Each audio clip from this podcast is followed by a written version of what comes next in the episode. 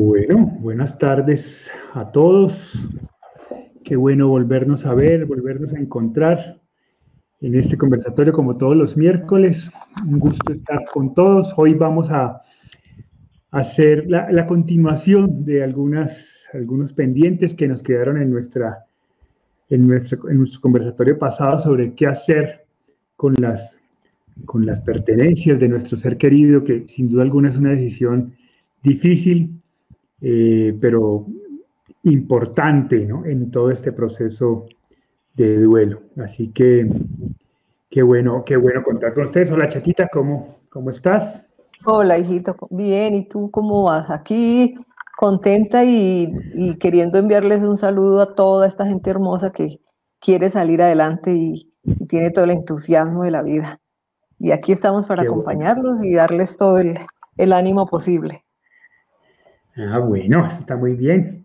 Hola, Pa, ¿cómo vas? ¿Cómo estás, mi Juli? Muy bien.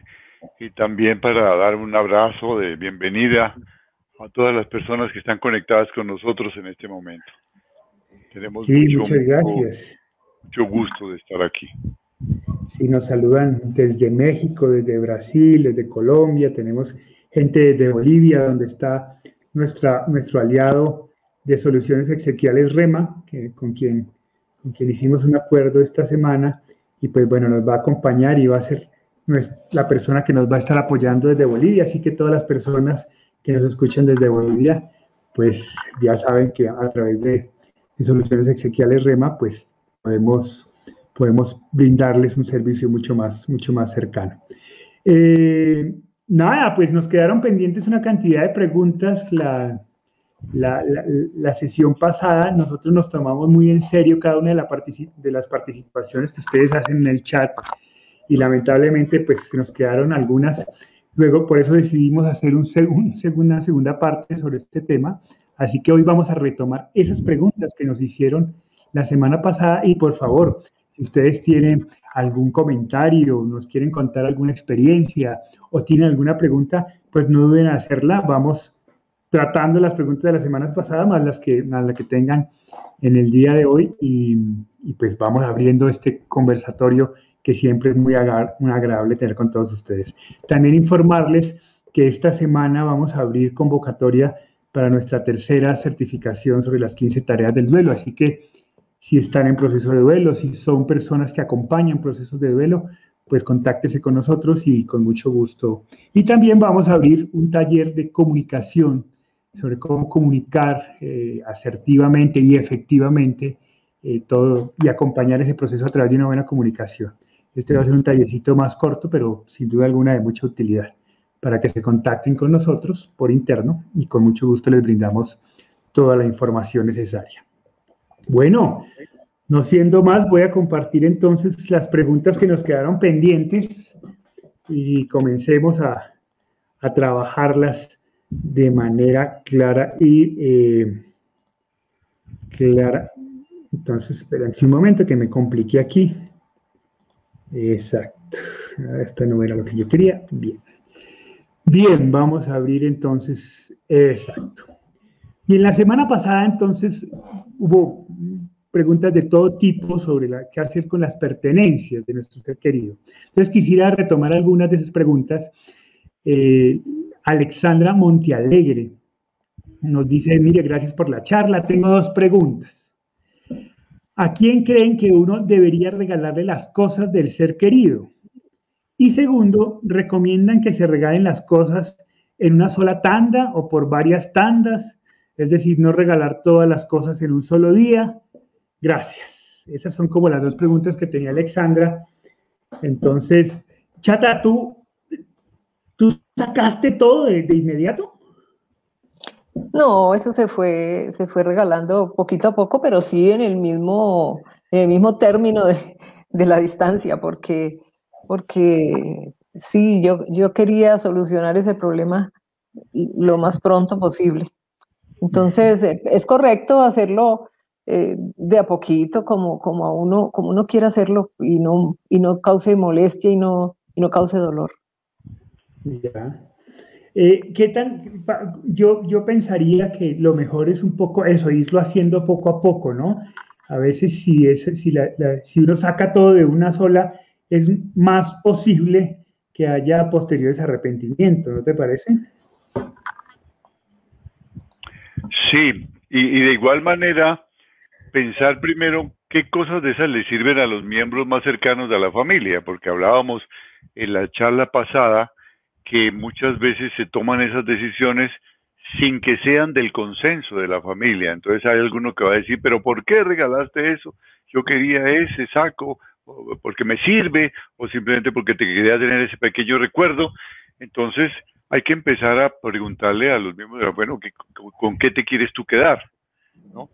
Lo importante es que si, si, nos quedamos con algo, no lo vamos a tener como un fetiche, ni nos vamos a pegar a ese objeto, porque sería el colmo que estemos pensando en el desapego de la presencia física del ser querido para convertirlo en el apego por, un, por una ropa, ¿no? por, un, por un instrumento musical, por, una, por algo que él usó.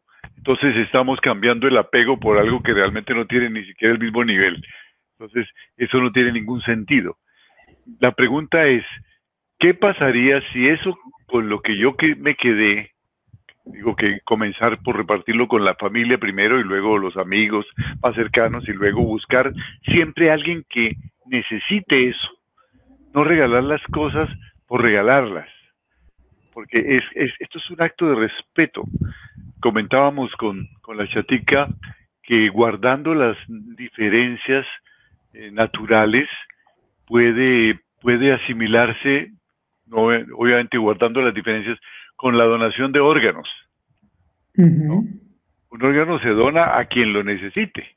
Esto no tiene esa misma dimensión, pero si se trata de hacer una actividad de respeto a, nuestro ser querido, pues buscar entregarla a alguien que la aprecie, que realmente la necesite, que la quiera, que la, que la, vea bien, no que la tenga como una basura. Me regalaron esto y no sé qué hacer, pótelo a la basura.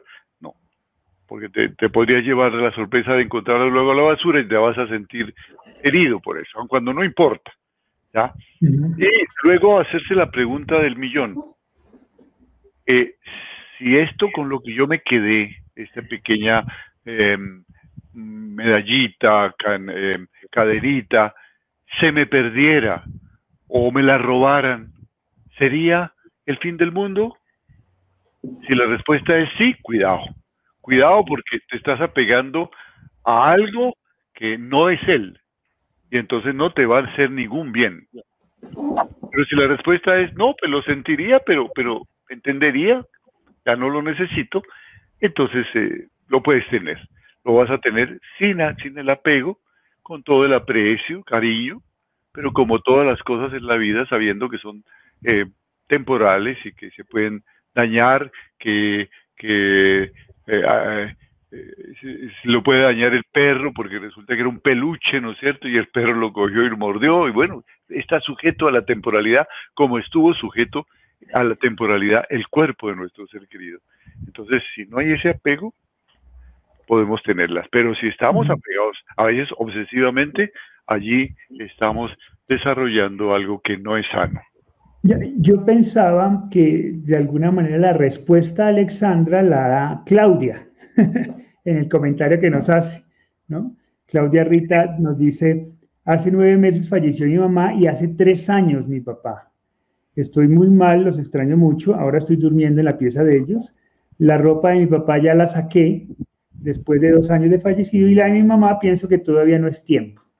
Es eso, ¿no? Listo, la del papá ya, ya murió hace tres años y ya tomó la decisión de hacerse. La mamá todavía está muy reciente, sabe que lo tiene que hacer, pero piensa que todavía es muy reciente, todavía no está preparada para eso. Se está tomando su tiempo, teniendo como objetivo pues lo mismo que hizo con el papá, ¿no? Entonces es eso, ¿no? Cada uno va a su ritmo, pero teniendo la claridad de que hay que hacerlo, ¿no? hay que hacerlo. Pero por eso no se puede hablar de un tiempo, ¿no? Como que es que es más de un determinado tiempo ya es algo enfermizo. No, para nada. Cada uno tiene un ritmo distinto, un aprecio distinto, una forma diferente de ver su apego, unos recuerdos diferentes de esas cosas. Lo que sí se tiene que tener claro es que hay que hacerlo en algún momento hay que hacerlo. Y no dilatarlo, dilatarlo, dilatarlo, sino eh, las recomendaciones que se ponga una fecha. Y enfrentemos esa fecha. Llamemos a algunos amigos para que nos acompañen si es que eh, vamos a estar muy sensibles ese día y lo hacemos en esa fecha y no aplazamos esa fecha como una como un rito, como una ceremonia de, honrar a nuestro ser querido. Sí, esa es la otra cosa que es muy común en algunos tanatólogos, ¿no? Ponerle tiempo a todos, ¿no? Y, y si se pasó de tantos meses, entonces hay que saltar las alarmas. Muy seguramente, si mi mamá hubiera tenido la oportunidad de estar con un tanatólogo, pues, y ella le contó que a los ocho días se desocupó el cuarto de mi hermano, pues no hubiera estado muy contento. Como que le ponen tiempo a todos, ¿no? Pero pues esto es tan subjetivo, tan personal, cada proceso es como tan, tan único que el tiempo incluso, ponerle tiempo a estas cosas incluso es limitante, ¿no? Bueno, hoy en día la formación de los tanatólogos es mucho más eh, profunda, ¿no? De hecho, tenemos el gusto de trabajar con muchos y, y están muy decididos a, a una formación muy sólida, entonces ya, ya, se manejan estas cosas. Lo que pasa es que hace 50 años, hace 30 años de nuestro duelo, pues eso no existía, ¿no es cierto? Entonces había algunas personas que se dedicaban a esto, pero no tenían una formación para orientarnos adecuadamente. Así es, así es. Bueno, entonces eh, vamos a pasar a las siguientes preguntas que nos quedaron pendientes. Denme un segundito a ver cómo es este asunto que ya me perdí. Eh, ya me perdí. Eh, bueno, mientras, mientras ubico el este asunto. Chatita, tú, si en este momento tuvieras la oportunidad de, de se acercara a ti una madre que acaba de perder un hijo, hace una semana. Eh, ¿qué, ¿Cuál sería tu recomendación clara frente a, ese, frente a las cosas del hijo? ¿Cuál sería como tu, tu, mayor y más valioso consejo para que ella tuviera un camino claro para actuar? Yo pienso que, que lo primero que hay que hacer es, es tomar algunas decisiones eh, en cuanto al, dolor que se está sintiendo, porque, porque uno no puede eh, primero dedicarse a la ropa si primero está en la ausencia, primero está el, dolor gigante que está sintiendo uno por, por no tenerlo, por lo que pasó. Entonces, yo creo que primero hay que tomar unas decisiones grandes y una de esas es el apego. Si yo afortunadamente el día que entré detrás del ataúd, que entré a la iglesia y vi ese Cristo gigante allá, le dije, Señor, es tuyo. Gracias por esos 19 años que, me regalaste. Gracias por, por, mandarme ese hijo maravilloso. Aprendí de él gigante. Eh, fue fue un, muchacho bellísimo. Gracias por, por haber permitido que disfrutara esos 19 años junto a él pero es tuyo y te lo devuelvo y sé que allá está divinamente y que va a estar feliz en el sitio que le corresponde. Entonces, ese fue el primer desapego y entonces desapegarme de él, pues mucho más fácil desapegarme de sus cosas materiales, porque, porque si él no está, si, si no tengo su presencia física, si no, si no lo tengo a él, ¿qué es lo que me importa? Su alma, a, su, a su cuerpo, a, su ser íntegro, pues, ¿qué me importa a mí una camisa o un pantalón? Entonces, pienso yo que primero hay que tomar unas decisiones grandes y salir de ese dolor y para poder pensar en lo que se va a hacer con sus objetos materiales. Sí, lo, que, la chatica está diciendo es, es eh, eh, el momento del desapego es el momento en el que elaboramos lo que hemos llamado en las 15 tareas, la sexta tarea, la aceptación. Ya no te veré de la forma acostumbrada, acepto que has muerto y que mientras yo viva no te volveré a ver de la forma como estaba acostumbrado a ver, te veré de otra forma y voy a aprender eso, pero acepto eso. Una vez que se ha aceptado eso, pues ya estas cosas que usó tienen muchísimo menos valor. Se les respeta como algo que él usó, pero no, no son él para nada. Y si se pierden, pues se pierden, pero si se regalan a alguien que uno ama, pues tiene muy profundo sentido para uno y para la persona que lo recibe. Pero la aceptación, ese paso, la que hemos llamado la, tarea cesa, la primera del nivel eh, eh, del conocimiento, es básico, aceptar. Mi ser querido ya no está.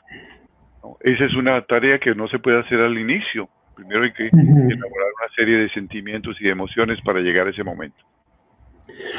Sí, yo, bueno, saludamos a, las personas que recién se vinculan, un poco los contextualizamos, porque se, nos han unido ya algunas personas al en vivo. Estamos un poco eh, tratando las preguntas que nos quedaron pendientes en el conversatorio pasado, que fueron muy interesantes y sobre las cuales nosotros siempre tenemos mucho respeto. Eh, entonces hemos querido no dejarlas pasar, sino tratarlas en un segundo conversatorio. Por eso ustedes ven esta proyección donde las personas que hicieron sus preguntas la semana pasada, pues las estamos eh, abordando. Igual, si tienen alguna pregunta hoy, pues, o algún comentario, nos quieren contar alguna historia, por favor, el chat está abierto y también para, para, para escuchar sus valiosos aportes. Hay una pregunta de, de Ale Muro, tal vez la viste para que no se nos vaya a quedar esa. Vale. Exactamente, ahí está. Y Ale Muro nos dice, el tiempo es personal, que era un poco lo que estábamos hablando ahorita, ¿no? Sobre el tiempo, ¿no? Cuando mi hijo murió, mi nuera amablemente me preguntó que qué hacíamos con sus cosas. Ellos tenían cinco años de casados.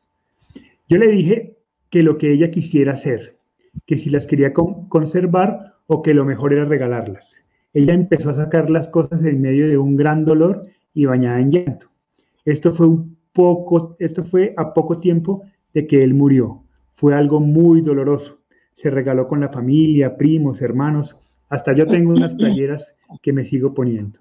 Es fuerte, pero tarde. Muy bien. Muchas gracias, Ale, por tu, por tu comentario. Eh, Aquí hay otro que dice Marilú. Marilú nos dice, mi hermana falleció el 5 de diciembre y aún no es mi tiempo de sacar sus cosas. Creo que para todos es diferente los tiempos, los duelos son tan personales como la huella digital, esa me gusta esa frase, ¿no? Y todos en familia lo reaccionamos muy diferente. El respeto es muy importante, la escucha activa de todos para todos. Muy bien, muchas gracias. Yo, yo pensaba con lo que ustedes decían del apego, pues finalmente cuando uno decide quedarse con algo, inicialmente lo hace por apego, ¿no? Porque, y eso es lo que yo quiero que, aclaremos un poco, ¿no? Que tú decías, Pa, ojo, que, ese, que no se vaya a convertir en, en un fetiche este, este, objeto con el que nos quedamos. Pero sin duda alguna la decisión inicial es por, por un apego. Cuando yo decido quedarme con algo es porque todavía no puedo desarraigarme de esa cosa. ¿No es así? Así es. Por eso está ligado al proceso de aceptación, que es un proceso cognoscitivo. Si yo todavía no he aceptado totalmente la muerte de él, si eso lo tengo que elaborar, si todavía estoy pensando que en algún momento lo volveré a ver, si todavía tengo esos deseos, si todavía estoy pensando que tal vez algún día voy a despertar de este sueño, entonces obviamente que le tengo apego a todas las cosas que lo rodean. Entonces a veces quedan pequeños rezagos. Cuando se, se vive la plena aceptación, se pueden tener esas cosas, pero no como apego, sino como una forma de rememorarlo, como una cosa cariñosa, como un regalo que me hace un amigo, una amiga, y entonces yo lo guardo en la cartera con cariño. Pero la pregunta, por eso digo del millón, si se pierde, ¿me enloquezco?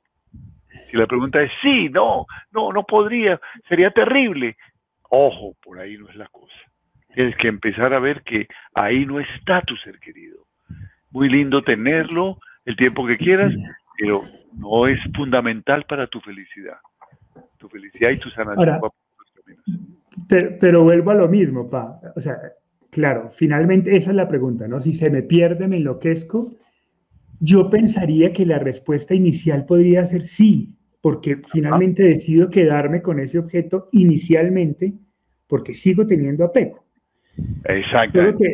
Solo que, a la larga tengo que tener la perspectiva que eso también se tiene que ir soltando, ¿no? Pero claro, si, si, a mí, si, a mí me preguntan al principio, después de una o dos semanas, cuando estoy regalando todo y decido quedarme con algo y si, se me pierde esto, me enloquezco, muy seguramente la respuesta es que sí. Porque eso, significa que, eso significa que tengo una tarea por hacer, que es la de elaborar la aceptación. Ahí está pendiente esa tarea. Correcto. Solo lo, lo, aclaro para que tampoco nos enloquezcamos por, por decir que sí, ¿no? Ah, sí, claro. no, cada uno está en su momento, estamos en un proceso, ¿no? Y todos los momentos son, son buenos, mientras entendamos que es un proceso. Porque en el momento en que entendemos que es que nos vamos a quedar ahí para siempre, es un proceso. Que somos conscientes de que estamos viviendo esto, pero lo vamos a superar, vamos a salir adelante. Empezamos a, hablar proactivamente de ese proceso. Lo, lo digo por, por, lo que nos cuenta Diana Mojica, ¿no? que dice, yo había dejado una pulsera artesanal de mi mami y me la puse. Un día se reventó y cuando me di cuenta ya no la pude rescatar. Me dolió muchísimo, sentí como si hubiera fallado, como si le hubiera fallado. Es decir, es normal sentirse así. Claro. ¿Cierto? Es normal, es, lógico que... que pero yo diría, yo diría, yo diría, pero qué bueno que se rompió la pulserita. Pero es normal que sienta eso. Pero qué bueno, la pulserita te ayuda a decir, es, esto tampoco es para siempre. Así como mi, mi, mi, mamita no estuvo para siempre, ¿no es cierto? Así también, esto tampoco es para siempre. Tú, Chata, nos has contado que finalmente tú tomaste esa decisión de arreglar el cuarto de mi hermano con rabia y como que tu reflexión era, él no está aquí, ¿no? Si no está su cuerpo, si no está el presente, pues qué me importan estas cosas. Pero en ese proceso, después de que pasa la rabia, ¿existió algún objeto, alguna cosa, algo de valor que tú dijeras, sobre el cual tú sintieras algún apego especial? No, apego no, pero, pero sí su, su cuarto significaba mucho para mí. Así no estuviera arreglado con lo que, con su cama y con las cosas que él tenía. Era su cuarto, era su espacio. Entonces, yo consideraba que en ese espacio estaba él todavía como, como, como su alma, tenía que estar allí constantemente en, su sitio. Entonces, para mí era un refugio eh, muy chévere ese espacio, ese cuartico. A mí me gustaba entrar allí y sentarme porque se volvió escritorio, se volvió un, espacio para, para estudio. Entonces, eh, era, un, era un sitio donde yo podía hacer contacto con él eh, mentalmente y yo le podía conversar todo lo que, lo que estaba sintiendo, le podía decir, pero, pero fíjate que ya era una cosa más espiritual. Era, era, era un espacio como para unirme a él, en su huequito. Entonces, eh, era muy, muy satisfactorio. Las cosas materiales no me importaban. Yo desde, desde el comienzo, desde que él estuvo en, esas, eh, en el cuidado intensivo que lo vi tan, tan herido en su carita, eh, mi reacción fue esa, fue pensar en su alma, en que su alma no me la dañaba a nadie y, con mucha ira dije, esta gente le puede dar toda la bala que quiera a su cuerpo, pero a su alma no la van a acabar nunca porque sigue existiendo y realmente lo, lo valioso, digo Alejandro, era su alma, es su alma.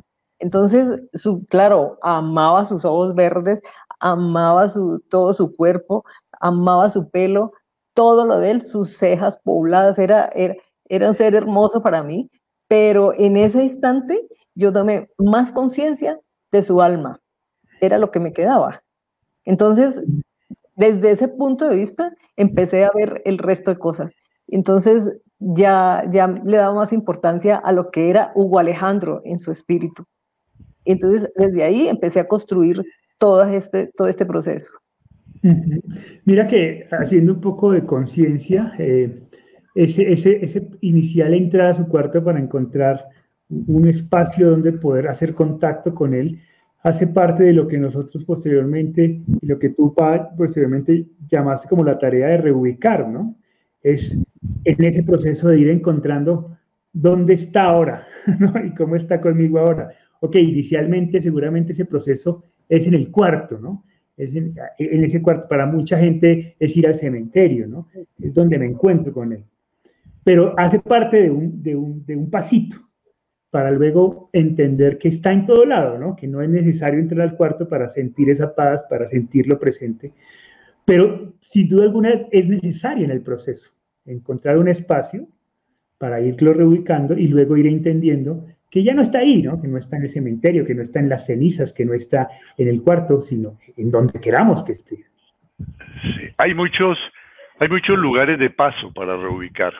El cuarto, el cementerio, el sitio donde trabajaba, etcétera, etcétera. Pero son lugares de paso, un poco parecido al, rito budista que dura eh, algo así como 49 días, en donde eh, son, es un rito de paso. Saben que está, eh, se reubicará, ellos son, creen en la reencarnación, algunos budistas, se reubicará finalmente en otra nueva vida. Pero en ese tiempo, en el bardo, lo llaman ellos, ese tiempo intermedio, entonces se puede ubicar y está toda la familia eh, haciéndole ofrendas de comida, eh, de incienso, de olores, ¿no es cierto? Porque está en ese proceso, todavía no se ha reubicado. Para quienes no participan de esa creencia de la reencarnación, esa reubicación puede estar temporalmente, sí, aquí está su cuarto, todo esto, pero finalmente yo siempre digo el lugar más cómodo para que lo reubiquemos finalmente es ese que llevamos con nosotros mismos, nuestra mente y nuestro corazón todo lo que Él nos enseñó cognitivamente y todo lo que Él nos enseñó a amar. Eso está ahí con nosotros y nos hace mejores y nos hace crecer. Vale, vamos a ponernos al día en las participaciones desde ahora. Eh, entonces nos dice, sí, hay muchísimas. Ruby nos dice, en mi caso mi esposo falleció por COVID en marzo del 2020, empecé a organizar sus pertenencias en diciembre. Lloré mucho, día familiares algunas cosas, todavía tengo otras para donar en la iglesia, alguna fundación, pero todavía no estoy preparada para hacerlo. Me quedaré con algunos objetos que deseo guardar como un tesoro, por ejemplo, sus lentes, gafas de sol, billetera, portatarjetas, agenda, gorra, celular, etc. Soy consciente que lo demás debo obsequiarlo a una persona. Nosotros el conversatorio pasado incluso mostrábamos, ¿no? Yo tengo una pulsera, mi papá guarda una cadenita todavía y yo la chata guarda un, trabajo de universidad que él hizo muy bonito. Y como que con eso nos quedamos, ¿no? Poco a poco, es un proceso que, va. Muchas gracias, Ruby, por, por, tu, por tus comentarios. María Jurado nos dice, pienso que no se debe forzar todo a su tiempo, pienso que la persona debe estar preparada para realizarlo sin luego sentir culpas y remordimientos. Así es. E-, esa es la clave, ¿no? Hacerlo con la tranquilidad de que todo va a estar bien. Por eso hemos insistido en que es importante acordarlo también con la familia, ¿no? Para que esas culpas y esos resentimientos no surjan después. Y hacerlo sin atropellos, tomarse un tiempo para hacerlo bien. Exacto. Encontrar la persona adecuada. Eh, mi papá falleció en enero, lo dice Sonny González, mi papá falleció en enero 18 y mi mamá en 26 de enero imagino que este año, Sony.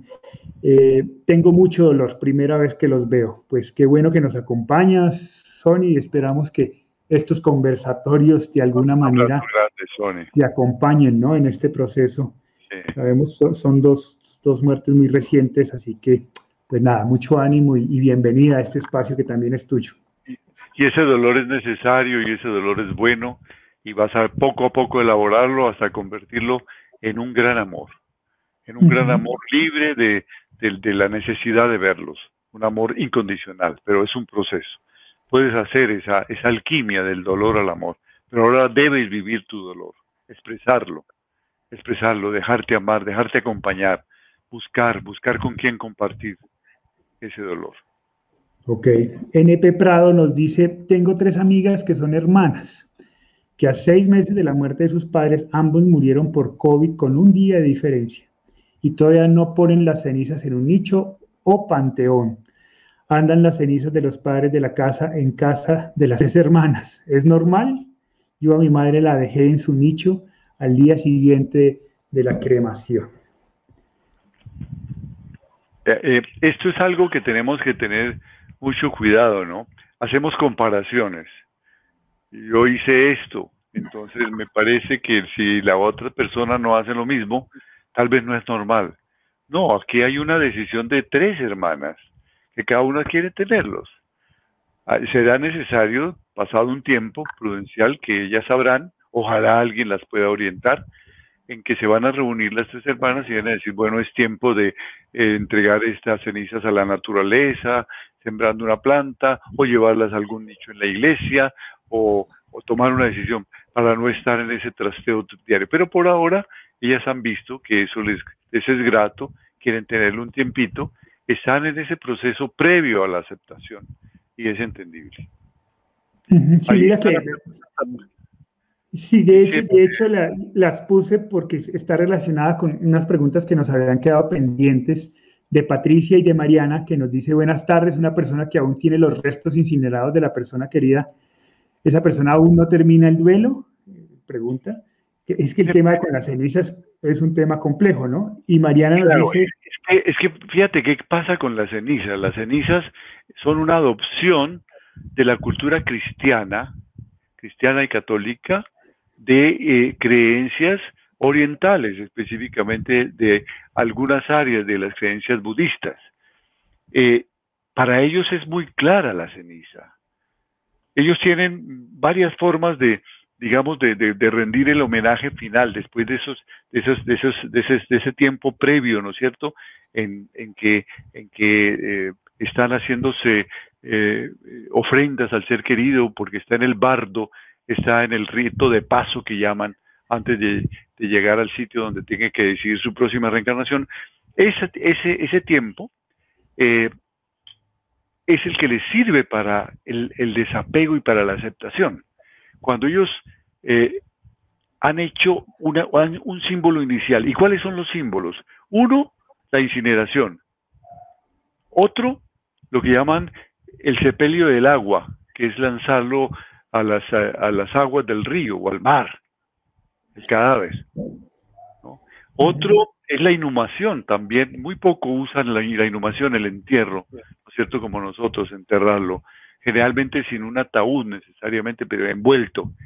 Y otro que es dejarlo al arbitrio de la naturaleza, para que las, las aves y las, los carroñeros se encarguen del cadáver y dispongan de él de, acuerdo con las distintas orientaciones, utilizan esos cuatro ritos.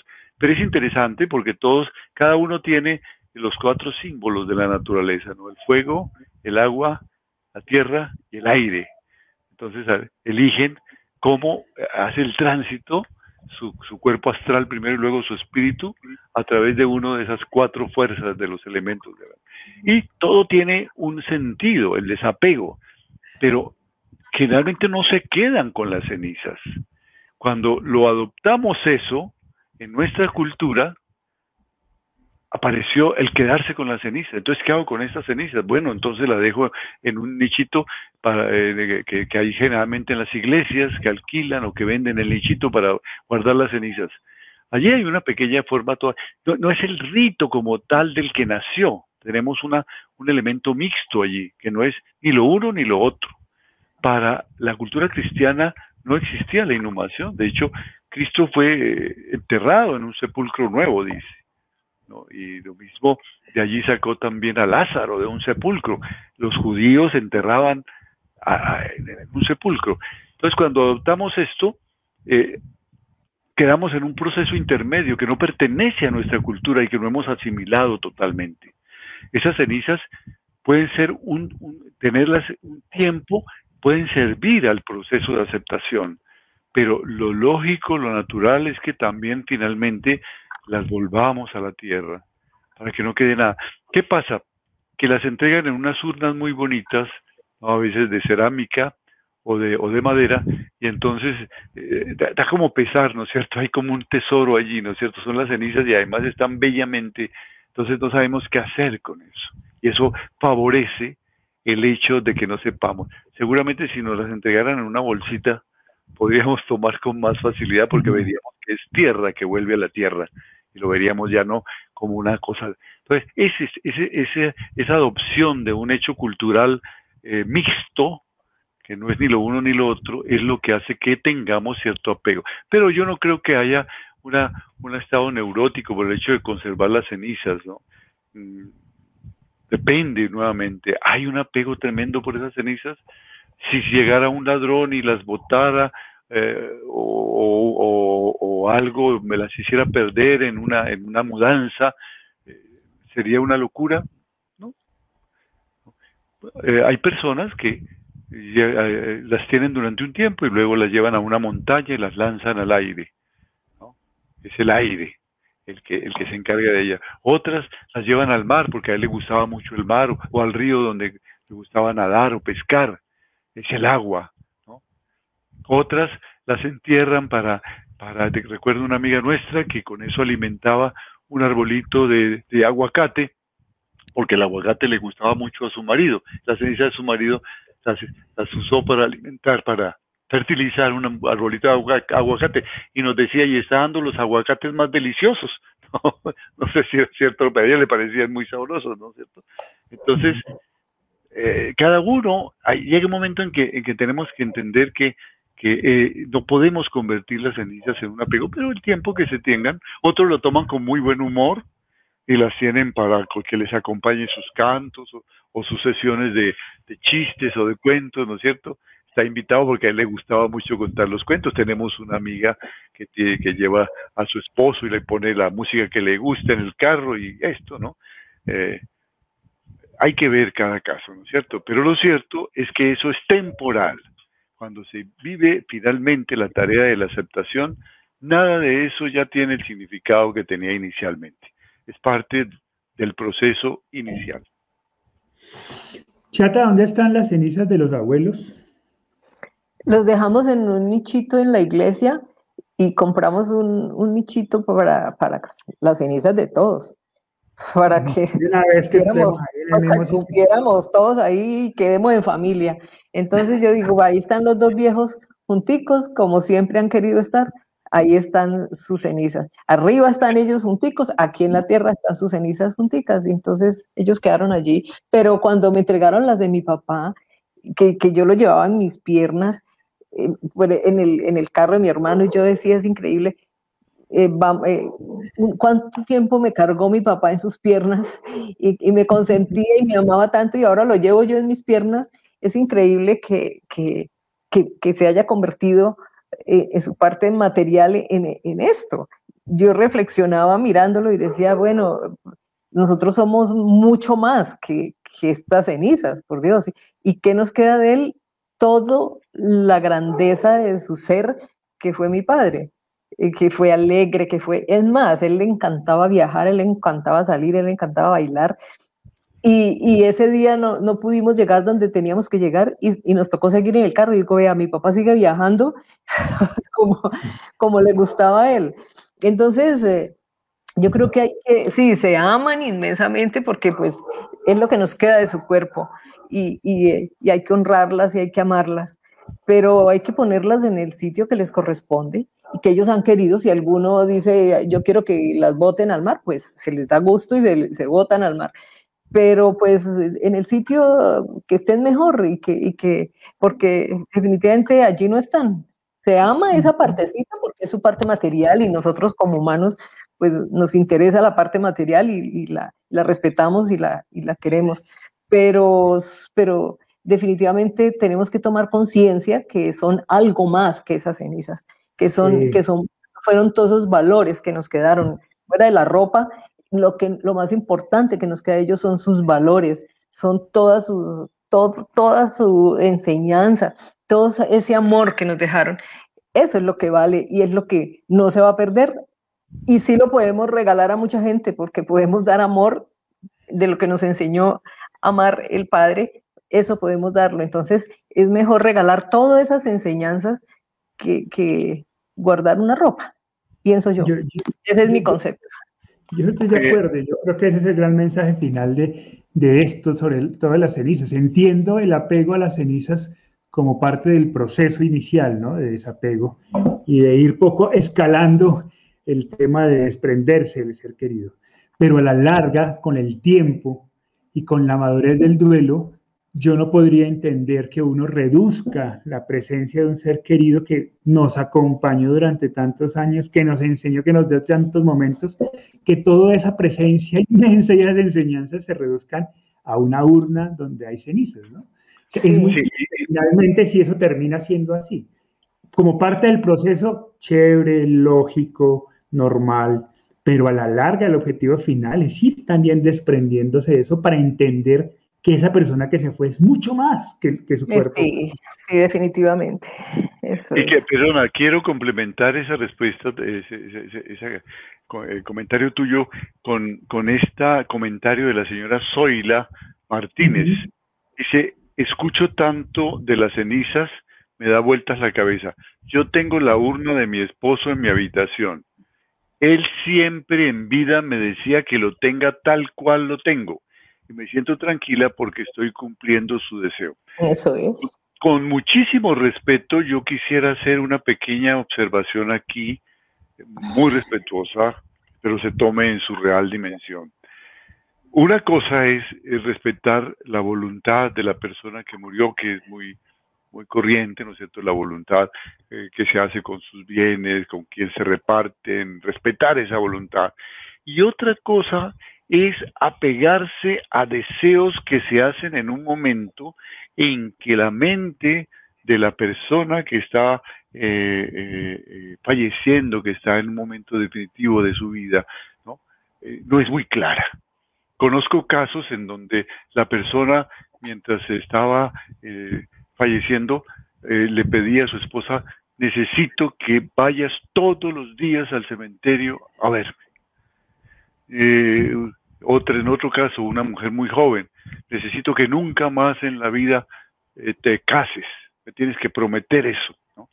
Y entonces, como es una promesa que hizo ante la persona en el momento de su muerte, se sienten obligadas y resulta que a veces son promesas absurdas que se hacen porque la mente en ese momento no es clara, la persona está en ese momento tratando de entender su paso de la muerte y entonces pide cosas que están fuera del sentido común. Y la persona que queda en vida le toca enfrentar la vida tal como es y no puede quedar atrapada en este tipo de promesas.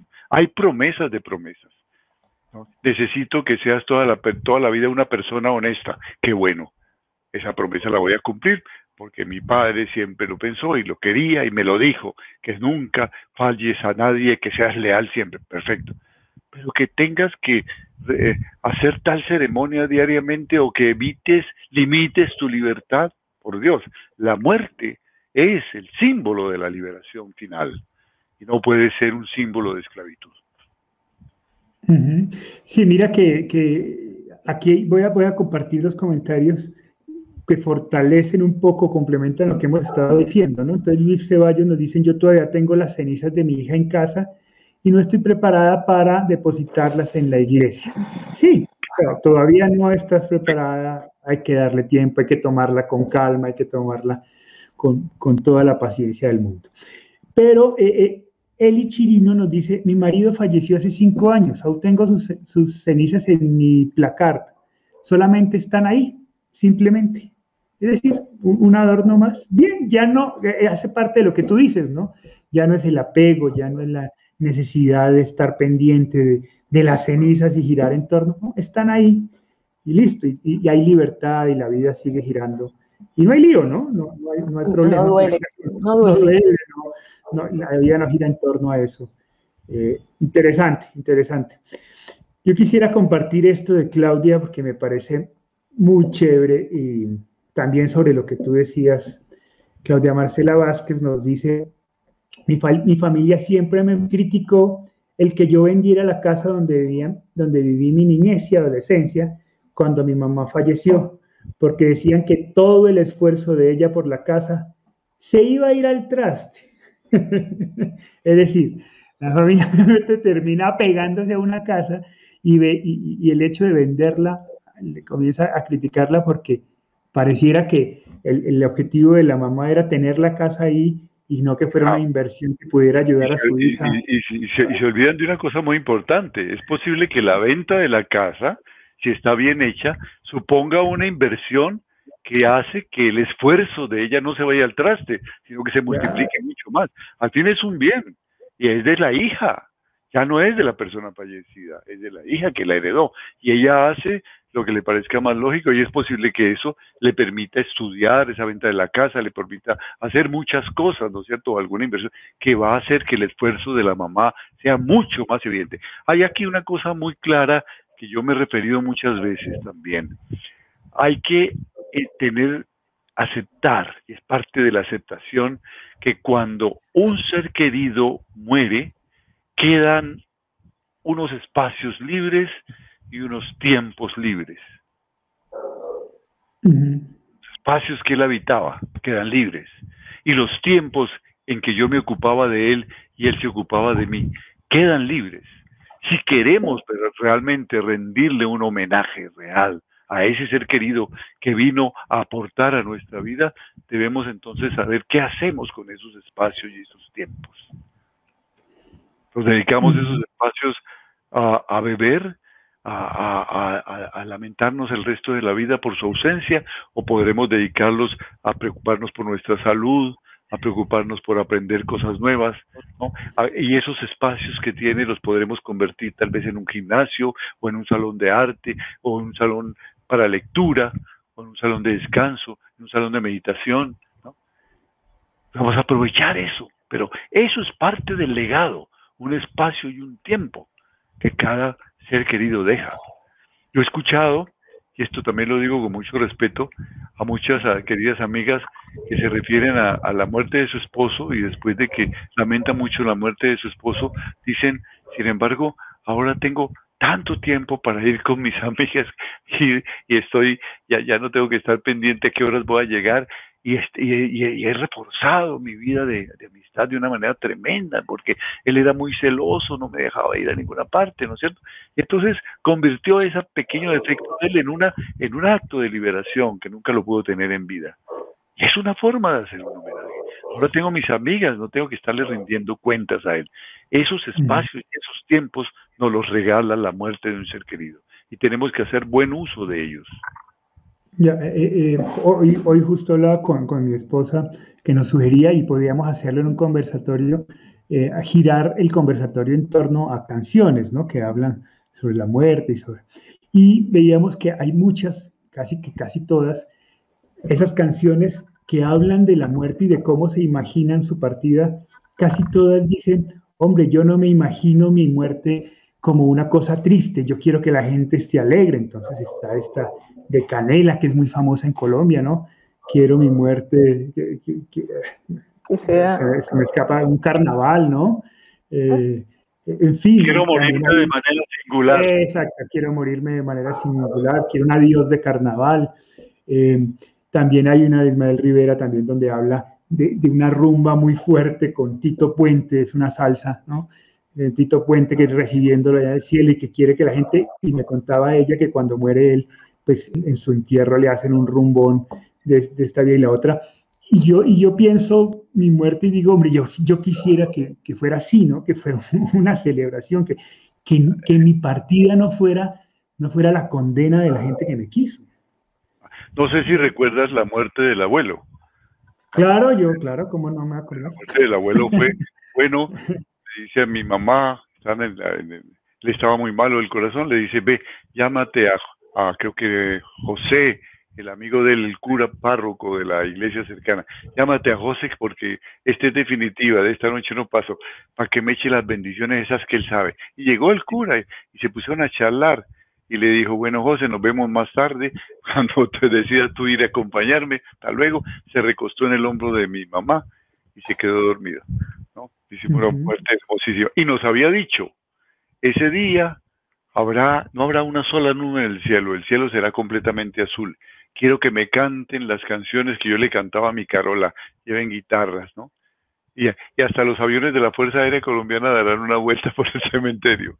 Y todo eso se cumplió, todo eso se cumplió. Y fuimos con guitarra al cementerio y le cantamos y no hubo una sola nube y, y no hubo, y luego si tú recuerdas, llegamos a la casa de mi hermana y tú hiciste la fiesta porque tú eras todavía muy joven y te dedicaste a contar chistes en honor al abuelo. Y toda la tarde estuviste haciendo reír a todos, ¿no? Fue una muerte como él quería. Él quería que así fuera. Y de la misma forma fue la muerte de mi madre, ¿no? Porque aprendimos a, asumirla de esa forma. Pero bueno, es cosas que se pueden hacer dentro de una cultura familiar que no es la misma en todos los casos. Así es, así es. Chata, yo, bueno, vamos a tratar estos, estas tres participaciones y quisiera abordar un tema que también es muy frecuente que, nos pregunta. Bueno, Rosario Sánchez nos dice, cuando murió la perrita que era de mi hijo, sufrí mucho ese día, pues se me vino el recuerdo del momento cuando mi hijo murió.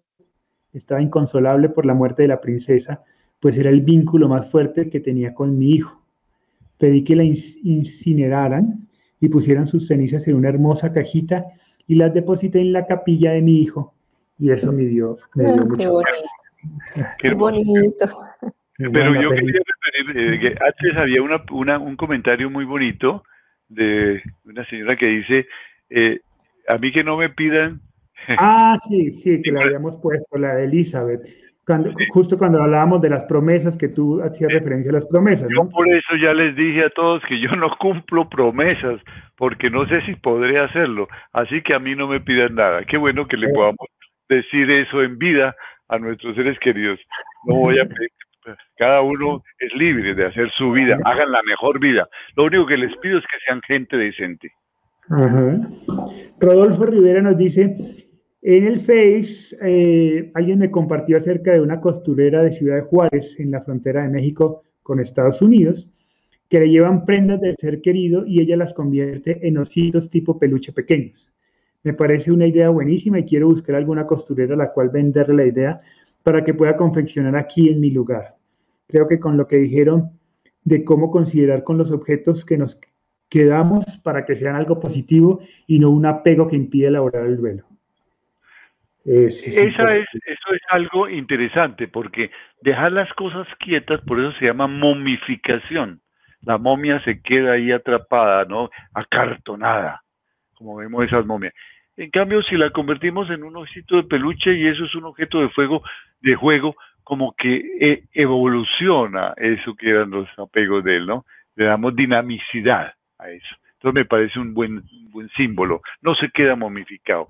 Ahora la pregunta siempre persiste. ¿Y si un buen día el perrito de la casa coge el osito y lo despedaza? ¿Qué pasa? ¿Está? No, despedazó. ¿Cómo se le puede dañar a uno una camisa porque se pudo a pintar o hacer un arreglo igual? Ajá. Patricia Elena Chávez nos dice, me contaron que una persona perdió a su bebé ya hace unos ocho años aproximadamente. Y cada año que sería su cumpleaños del bebé, eh, lo saca y le compra un pastel y lo lleva a dar la vuelta. ¿Qué piensan al respecto? Imagino que lo saca debe ser que está en las cenizas, ¿no? las cenizas bueno, ojo, que hay una, hay alguna, algunas, eh, alguna tribu hindú precisamente que, que guarda los cadáveres, ¿no? y cada, cada día del cumpleaños sacan al cadáver y le, dan el cigarrillo que le gusta, se lo ponen allí, los, momifican, pero bueno, de eso no se trata, ¿no? Y parece que es eh, las cenizas. Sí, saca las cenizas, me imagino, le compra una torta y la saca, me imagino que con la torta le va a dar una vuelta con las cenizas ya, hace ocho años. Sí, yo pienso que ahí hay que darle una ayuda, que darle un apoyo, eh, ver cuáles son sus creencias, respetarlas mucho, si tiene alguna creencia en el sentido trascendente de la vida, invitarla a que deje eso en templo o que los eh, lleve al sitio que más le agrada, ¿no? Que se vaya, son ya ocho años, eso amerita que evolucione. Sí. Eh, estoy buscando, ah, ya, ya, voy a, voy a buscar porque hay una promesa que yo hice a las personas que hicieron preguntas la vez pasada y eh, no, la, no la hemos respondido y me acaban de jalar las orejas, me dicen, no respondieron mi pregunta. Entonces vamos a, a, trabajarla y a responderla. Espérense, quito esta que está aquí, nos está bien, perfecto. Ale López, me imagino, o Ale LPZ, RGZ, nos dice, mi papá falleció a causa de COVID-19.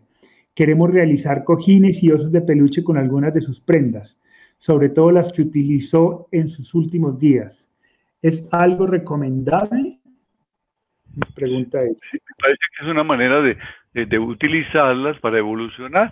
Ojalá terminen regalándole esos peluches a niños del barrio, de la familia que, estén pequeñitos, ¿no? Y que les saquen más gusto los peluches y que no se conviertan, porque el peluche sí que tiene el, peligro de convertirse después de varios años en un fetiche.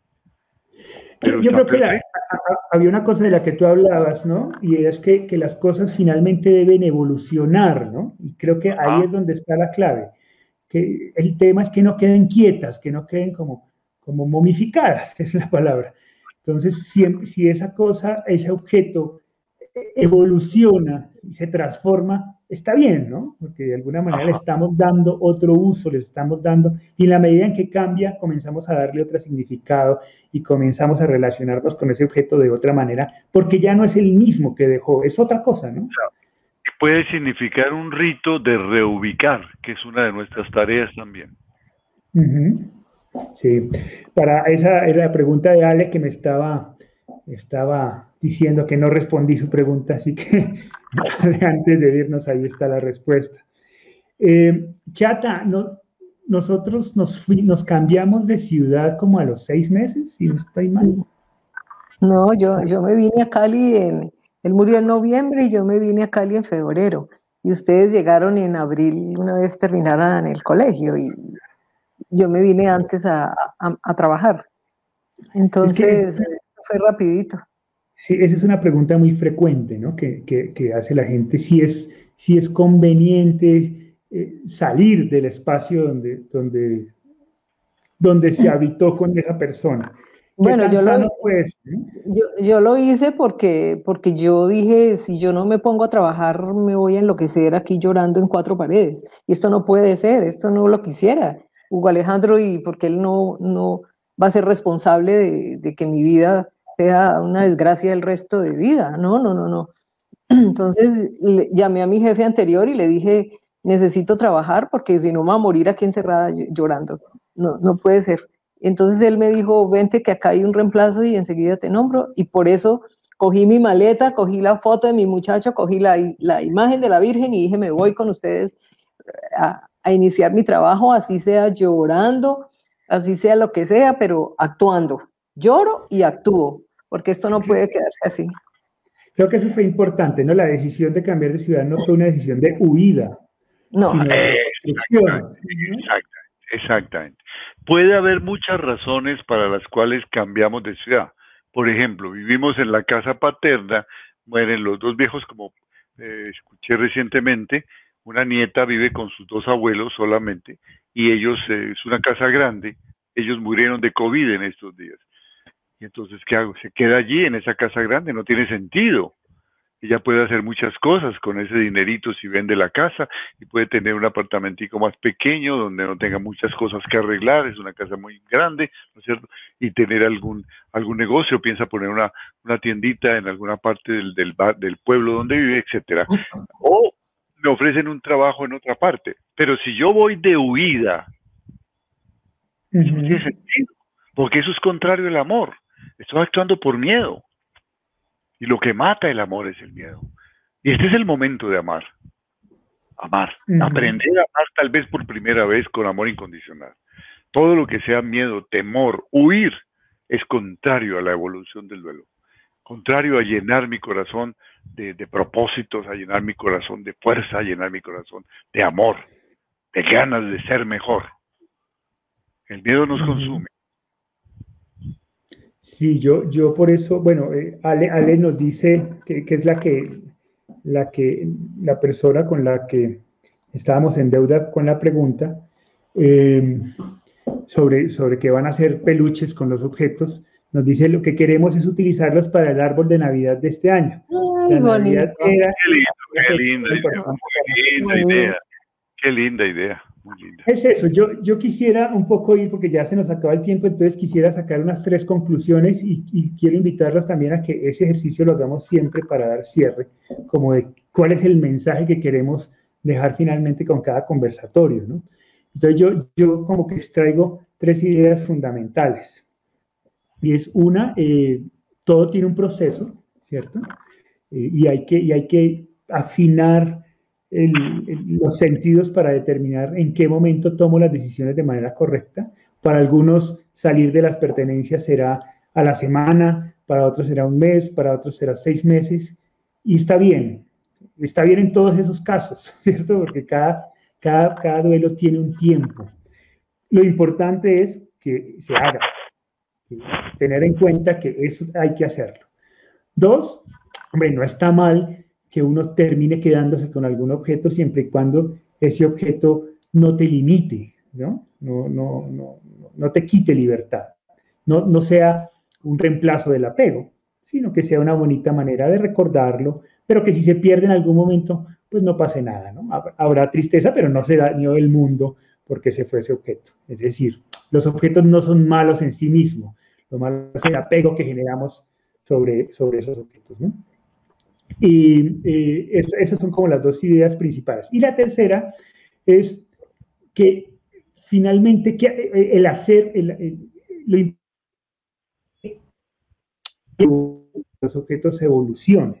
Entonces, ¿qué voy a hacer peluches? Que, bien, chévere, contarle que ese objeto no quede intacto, no se momifique en el tiempo, porque en la, en la medida en que yo lo transformo, también estoy transformando mi relación con el ser querido. ¿no? Esas son como las tres ideas con las que yo quiero quedarme. No sé si hay algo que me falte o que quieran complementar ustedes.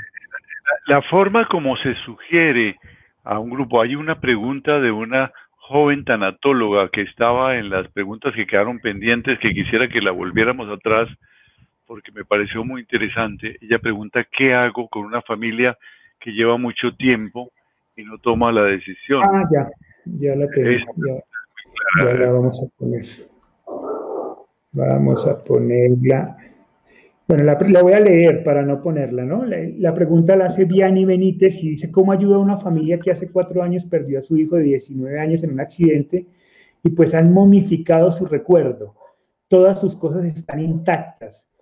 Y sé que como familia no han avanzado, al contrario, se han venido destruyendo poco a poco. Estoy terminando tanatología y sé que puede ser un duelo patológico y quiero ayudarlos, pero sienten que se están despidiendo totalmente ¿Qué herramienta puedo utilizar o de qué forma les puedo llegar para empezar el proceso? Este es un proceso familiar. Cuatro años, sin duda estás enfrentando un duelo complicado. No, diría patológico, pero sí un duelo complicado.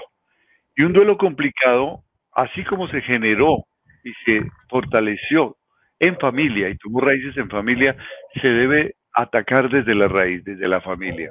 Entonces, como traumatóloga, debes invitarles a una reunión familiar en donde les hagas primero expresar qué están sintiendo cada uno.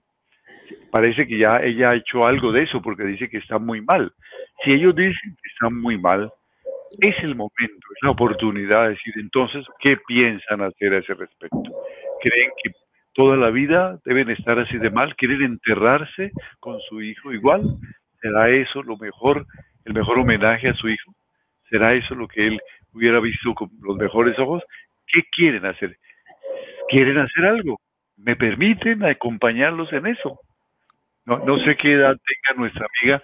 Si es eh, muy joven, podría venir acompañada de una persona tal vez de, más edad, ¿no? ¿cierto? Para que sienta acompañada y ya tenga cierta autoridad, porque si va a hablar con personas mayores, van a pensar que que, esta niña joven, cómo nos va.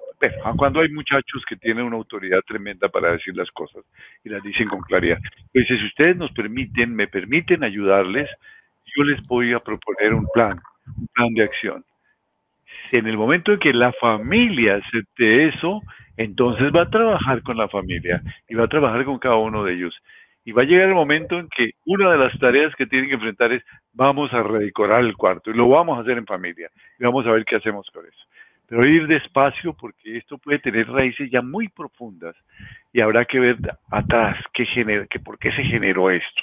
Es un duelo sin duda alguna complicado que puede convertirse en alguna afectación patológica con el tiempo y que vale la pena que lo trabaje desde la raíz familiar. Chévere, chévere. Creo que, bueno, se nos acabó el tiempo. Por allí Ale nos, nos envió una foto. Imagino que es de las cositas que están haciendo, así que de pronto la compartimos en el próximo conversatorio. Se nos quedaron algunas preguntas. Yo creería que el próximo conversatorio podemos hacerlo sobre cómo podemos ayudar a la gente, ¿no? Que está, porque veo que siempre cómo ayuda a una amiga que su esposo murió hace años, cómo ayuda a esta persona que no, eh, que, no quiere soltar las cenizas.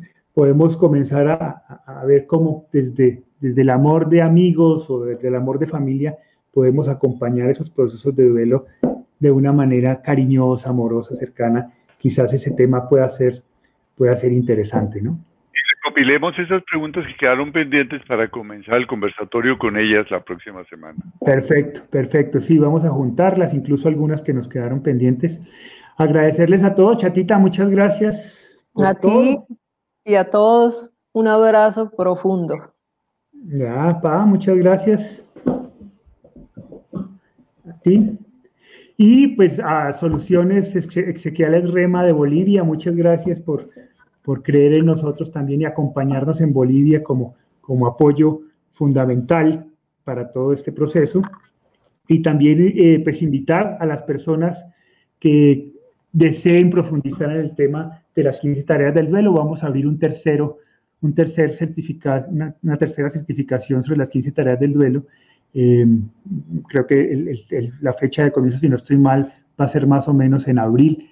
Así que cualquiera que esté interesado, eh, pues se comunica con nosotros a través de Facebook y con mucho gusto les brindamos toda la información.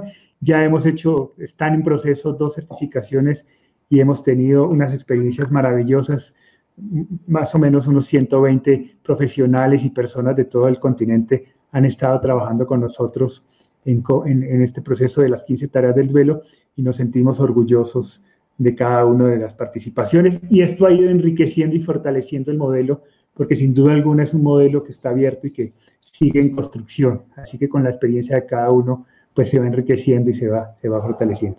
Así que si alguien está interesado, pues nada, simplemente nos, nos contacta vía Facebook y con mucho gusto nosotros les brindamos la información necesaria.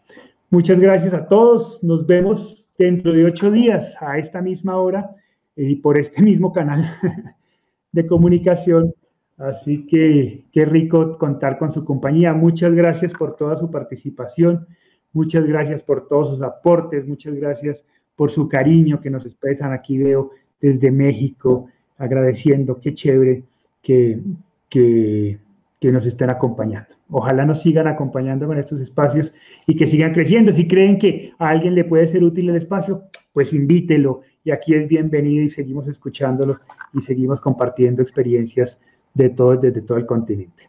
Así que muchas gracias y nos vemos dentro de ocho días. Un abrazo fuerte para todos. Muchas gracias. Chao.